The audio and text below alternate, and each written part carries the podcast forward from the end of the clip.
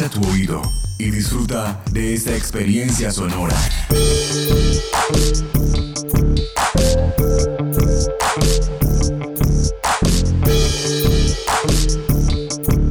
Este es un podcast UN Radio.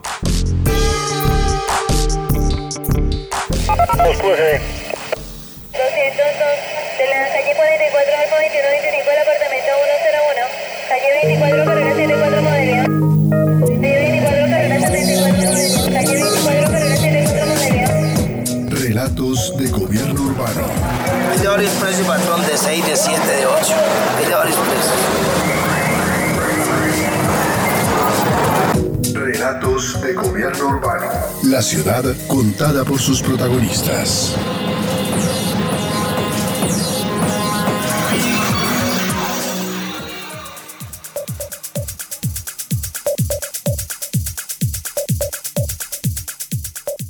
A raíz de la pandemia del COVID-19, Amnistía Internacional y la Red de Mujeres Trabajadoras Sexuales de Latinoamérica y el Caribe solicitaron a los distintos países de la región garantizar con urgencia y sin discriminación servicios como la salud, el acceso a protección social y la seguridad frente a las violaciones de derechos humanos.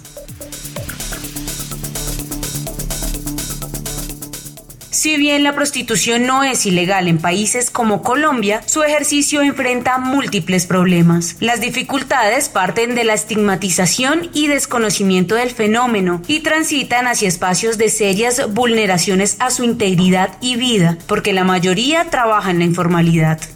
La psicóloga magíster en psicología comunitaria, Cristina Mesías García, explica los alcances del concepto del trabajo sexual. El trabajo sexual es una actividad realizada por adultos de forma libre, bajo ningún tipo de presión, con fines lucrativos. Este término surge a raíz de la lucha por los derechos humanos y laborales de las personas quienes lo ejercen. En este momento, en el distrito se adopta el término de actividades sexuales pagadas para ampliar un poco la definición y por tanto incluir algunas otras actividades que están relacionadas con la industria del sexo, como por ejemplo el sexo telefónico, el cibersexo vía webcam, videos eróticos, pornográficos, entre otras. En Colombia, el trabajo sexual no es una actividad legal, pero tampoco es una actividad ilegal. Es entonces aquí donde entran en discusión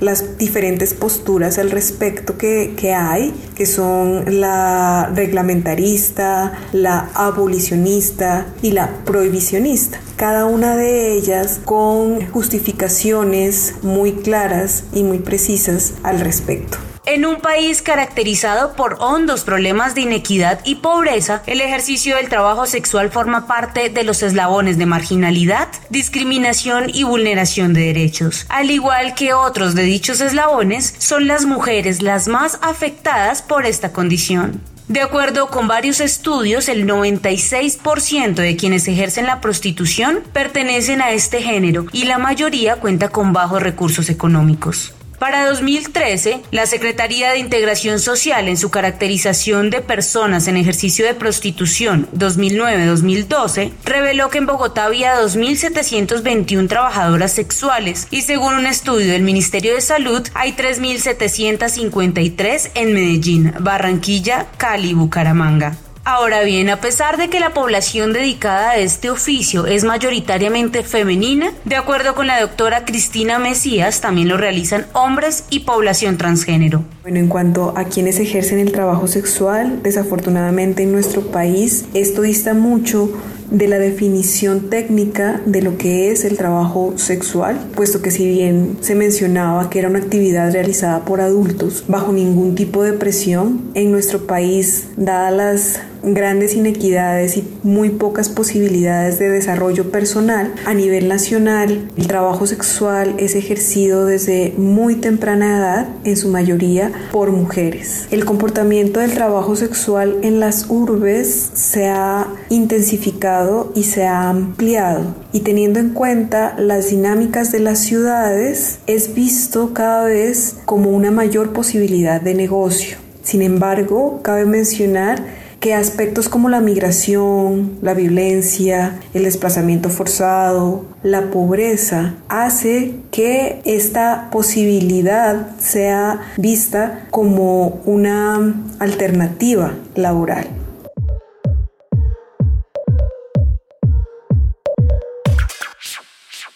Aunque la prostitución no es ilegal ni tampoco está penalizada, el Código Penal sí tipifica como delitos la explotación sexual, el proxenitismo con menores de edad y la imposición de la prostitución por la fuerza o amenaza. La ley 1336 de 2009 contempla como delito la explotación sexual y la pornografía con menores de edad y el turismo sexual. El profesor Franklin Hill de la Escuela de Estudios de Género explica la diferencia entre cada uno de estos delitos. Sobre las diferencias entre trabajo sexual, explotación sexual, trata, digamos, no, no me parece adecuado hacer como un diccionario o algo que ponga estas categorías de forma tan diferenciada porque los límites entre ellas a veces también son porosos. Sin embargo, también es importante destacar que la diferencia analítica entre estas categorías es muy importante, especialmente para los debates que algunas organizaciones de trabajadoras sexuales, trabajadores sexuales eh, están poniendo sobre la mesa en el sentido de distinguir entre un trabajo que se hace de forma voluntaria y por personas adultas de una actividad que se hace en contra de la voluntad de una persona, con menores de edad o con personas que no tienen la capacidad suficiente de decidir. En, ese sentido las distinciones son muy importantes porque es una manera también de escuchar unos actores sociales que están poniendo sobre la mesa defender su oficio como un trabajo que merece ser protegido por los estados como derecho.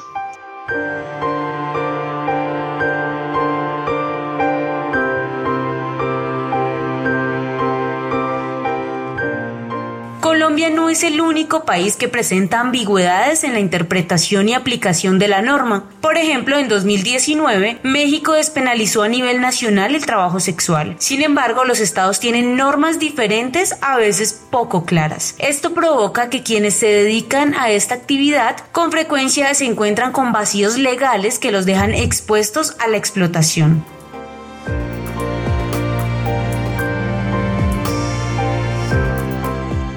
En Canadá, el gobierno legalizó la prostitución en el 2014, pero penalizó a los usuarios. En Brasil, el trabajo sexual es reconocido como una ocupación, lo que significa que quienes lo ejercen tienen derecho a reclamar pensiones y otros beneficios. Sin embargo, es ilegal beneficiarse de la prostitución. Y en China, el trabajo sexual es prohibido, así como la promoción de esta práctica. Y volviendo a Colombia, este país no tiene un marco jurídico que proteja a los trabajadores sexuales y regule el oficio. En 2013 se presentó un proyecto de ley al Congreso que pretendía establecer garantías para la afiliación al sistema de seguridad social, pero la iniciativa no prosperó. En este momento en Colombia la prostitución es básicamente una actividad legal gracias al código de policía en donde se establece en su artículo 42 que la prostitución en su ejercicio no da lugar a la imposición de algún tipo de multa. Existe un principio en el derecho que dice que lo que no está expresamente prohibido está permitido. Y en este caso vemos cómo el ejercicio de la prostitución termina siendo además legitimado por el Estado al indicar que no se va a poner una multa. En ese orden de ideas, la prostitución entonces queda legalizada básicamente por el Código de Policía que solo se limita a establecer unos requisitos mínimos del funcionamiento de los lugares donde se ejerce la prostitución y a imponer unas sanciones de tipo multa sobre ciertos comportamientos, tanto el ejercicio de la prostitución como de los clientes que soliciten los servicios, entre los cuales se destaca el que no puede respetar a las trabajadoras sexuales, ni tampoco puede obligar a una persona que ejerza la prostitución a realizar actos que esa persona no quiera. Pero el aspecto más importante lo encontramos en una sentencia de la Corte Constitucional en la cual mediante TC21 del 2010 se le reconocieron los mismos derechos laborales de los trabajadores normales. El abogado Juan Carlos Muñoz presenta un panorama legal de lo que significa ejercer la prostitución en el país. Igual que en muchas otras actividades, las personas que se dedican al trabajo sexual se organizan en sindicatos y asociaciones, tales como la Corporación Opción, la Asociación Nacional de Mujeres Buscando Libertad, Sueños Sin Límites, la Fundación Fénix y el proyecto Fondo Mundial VIH, con el objetivo de que sean reconocidos sus derechos. En el caso de Bogotá, entre las iniciativas gubernamentales que se han implementado para dar tratamiento a este fenómeno, se encuentra la de permitir la prostitución en algunos sectores de la ciudad. Por ejemplo, en 2002 fue declarada la primera zona de tolerancia, ubicada en el sector conocido como la Alameda, límite entre las localidades de Santa Fe y Los Mártires. Pero Bogotá no es la única ciudad donde se han implementado estas medidas. También lo hicieron Cúcuta, Medellín y Cartagena. La situación en la mayoría de las ciudades colombianas con respecto a las personas en ejercicio de la prostitución y actividades conexas o como ahora se llama en Bogotá actividades sexuales pagas no es muy fácil que digamos. La situación está siendo bastante difícil. El único plan de ordenamiento territorial que contempló zonas para el ejercicio de la prostitución o zonas para el entretenimiento de adultos o zonas para actividades de alto impacto fue Bogotá. Han tratado de copiar un poco lo dicho en el, en el Código de Policía de Bogotá sobre zonas para el ejercicio de prostitución, pero no es mucho el trabajo que se ha hecho a nivel territorial. Aquí Bogotá es la más adelantada con una política pública para actividades sexuales pagadas que se constituyó en el COMPES 11 del 2019. Las personas en ejercicio de la prostitución y actividades conexas siguen siendo perseguidas, siguen siendo relegadas a cinturones de la ciudad donde no haya mucha población o donde no sean muy visibles. Yo lo llamo la estrategia del gato ocultar lo que nos gusta para que no huela feo. Desafortunadamente no hay ni siquiera una línea de base que nos permita conocer la realidad de eh, la situación de las personas vinculadas a actividades sexuales pagadas o al ejercicio de la prostitución o las actividades conexas a la prostitución. Eh, con actividades conexas a la prostitución me refiero a todo aquello que gira en torno a los establecimientos donde se prestan servicios a personas que ejercen prostitución. Entonces, esa ausencia de de cifras hace que sea difícil destinar recursos, presupuestos para el trabajo que se tiene que hacer.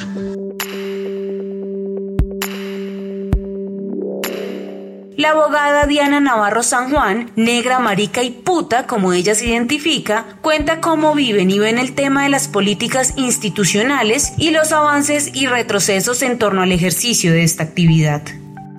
Muy pocos gobernantes locales han formulado e implementado acciones para el abordaje de todo el tema eh, de prostitución. Eh, lo abordan eh, más bien desde una actividad moralista y de, y de desaparecer la actividad. la prostitución no es tenida como una actividad que sea considerada moral y políticamente correcta y no dista de ser como cualquier otra actividad laboral. Usamos alguna parte de nuestros cuerpos o todo nuestro cuerpo para ejercer alguna profesión u oficio, lo mismo que, hacemos las personas en ejercicio de la prostitución y actividades conexas, quienes la ejercimos o quienes la ejercemos. Hay muchos enfoques, el enfoque abolicionista, que es el que más promueven las feministas radicales, que es el acabar la prostitución, y eh, se confunde por lo general trata de personas con prostitución. La prostitución es el ejercicio libre de la compra y venta de actividades sexuales, de servicios sexuales. La trata de personas es una cosa muy diferente. La precariedad que ya todos conocemos de las personas que se dedican al trabajo sexual se aumenta en términos de la pandemia. Primero, por las restricciones de movilidad que hay dentro de la ciudad. Eso implica una disminución de, de clientes, para decirlo de una manera cruda pero entendible. Las restricciones para que esas mismas personas ofrezcan, especialmente las que trabajan en las calles, esos servicios, y es lo que uno observa en el barrio Santa Fe, en el barrio 7 de agosto, en San Bernardo. Y además de eso, por la disminución de la capacidad adquisitiva de, de la gente. Entonces, no hay plata para muchas cosas entre ellas para la gente que compra sexo, por decirlo también de una manera cruda. Esto lleva a una gran preocupación porque es gente que, la gente más pobre, en el caso del barrio Santa Fe, que vive del día a día, pues no tener recursos pone en grave peligro incluso pagar su propia eh, morada los sitios donde duermen, eh, que pagan al día, o eh, garantizarse una alimentación. Pero muchas de las trabajadoras, especialmente las venezolanas, envían recursos a su familia. Y una de ellas me decía con lágrimas en los ojos, no tengo plata ni para enviar a mi familia, ni para mantenerme y ni siquiera para irme a Venezuela. Es decir, que el drama realmente multifactorial para significar con esto que es un problema de orden emocional, de orden económico, de orden de todo tipo, donde se conjugan pues muchas violencias.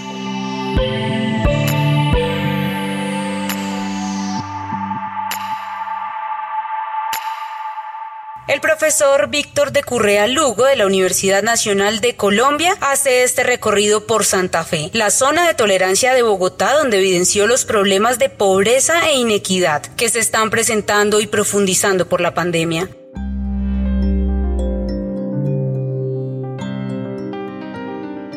Por su parte, el profesor Franklin Hill explica la forma en que el COVID-19, las restricciones y el confinamiento afectan a las trabajadoras sexuales. Efectivamente, la afectación de, las personas que eh, ejercen oficios a través de actividades sexuales pagas con la pandemia y las medidas de aislamiento social, pues son particularmente afectadas en muchos sentidos. Primera, primero porque el ejercicio de su oficio Ahora, no de todas las modalidades, digamos algunos, algunas líneas pornográficas o servicios sexuales a través de líneas telefónicas o a través de internet, pues no se ven afectados particularmente por esta situación, aunque como hemos visto en algunas noticias se ven particularmente perseguidas por algunos entes de control, pero particularmente la, la prostitución que se ejerce, digamos, en contacto directo con, con un cliente o con una clienta se ve particularmente afectada por porque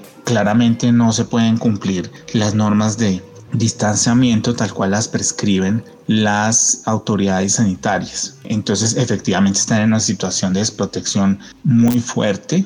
Y lo segundo, otra vez, como es un ejercicio, un oficio tan subordinado, tan marginalizado, pues no aparece en las normas que regulan los auxilios o que regulan las ayudas para que ciertos, digamos, eh, áreas laborales, los trabajadores y las trabajadoras tengan alguna garantía o algún auxilio mientras pasa la pandemia. Entonces, otra vez esa situación de marginalidad y de falta de definición excluye estos oficios de las políticas que se están haciendo ahora de emergencia de acuerdo con el Sindicato de Trabajadoras Sexuales de Colombia, la propagación del COVID-19 alteró dramáticamente la forma de vida y redujo a cero los ingresos de quienes viven de los servicios sexuales. Aseguran que ya no tienen que comer. Los y las trabajadoras sexuales, como buena parte del mercado laboral, han tenido que trasladarse a la virtualidad.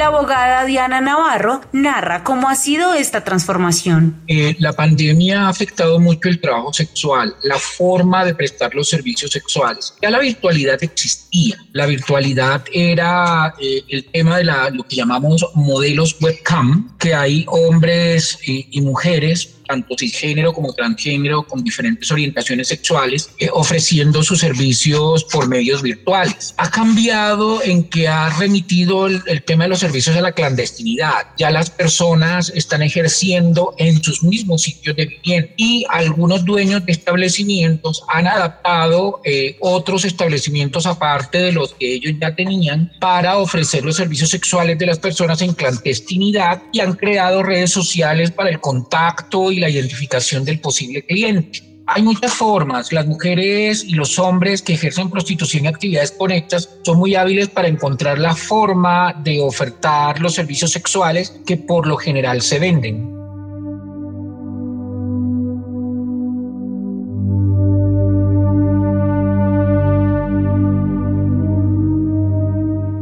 Prostitución y el trabajo sexual es visto por muchos sectores como inmoral, indigno e inaceptable. Es sin embargo una realidad que se vive a nivel global, que más que estigmatización y marginación, requiere una atención inteligente y consciente que permita garantizar los derechos humanos a quienes lo ejercen y a su entorno familiar. Hoy más que nunca es imperante la implementación de políticas públicas integrales para la protección y atención de estas y estos trabajadores y el planteamiento de alternativas que les permita decidir libremente y en condiciones dignas la continuación o no en dicho oficio.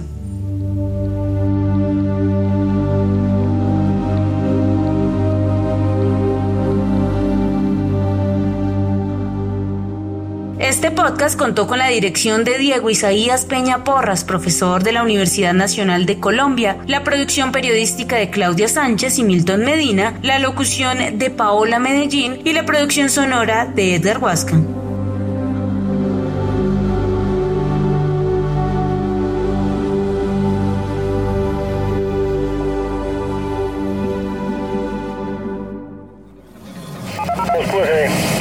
Este podcast es una producción del Instituto de Estudios Urbanos de la Universidad Nacional de Colombia en alianza con UN Radio. Calle 24, carrera 74 modelo. Calle 24, carrera 74 modelo. 91 apartamento 102 del interior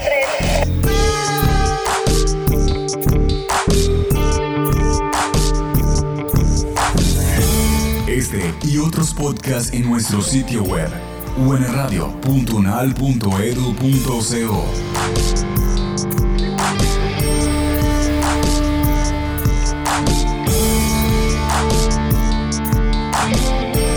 Universidad Nacional de Colombia, proyecto cultural y colectivo de nación.